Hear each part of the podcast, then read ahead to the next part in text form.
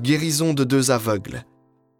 Tandis que Jésus s'en allait, deux aveugles le suivirent en criant ⁇ Prends pitié de nous, fils de David !⁇ Quand il fut entré dans la maison, les aveugles s'approchèrent de lui, et Jésus leur dit ⁇ Croyez-vous que je peux faire cela ?⁇ Ils lui répondirent ⁇ Oui, Seigneur. Alors il leur toucha les yeux en disant ⁇ Que tout se passe pour vous selon votre foi.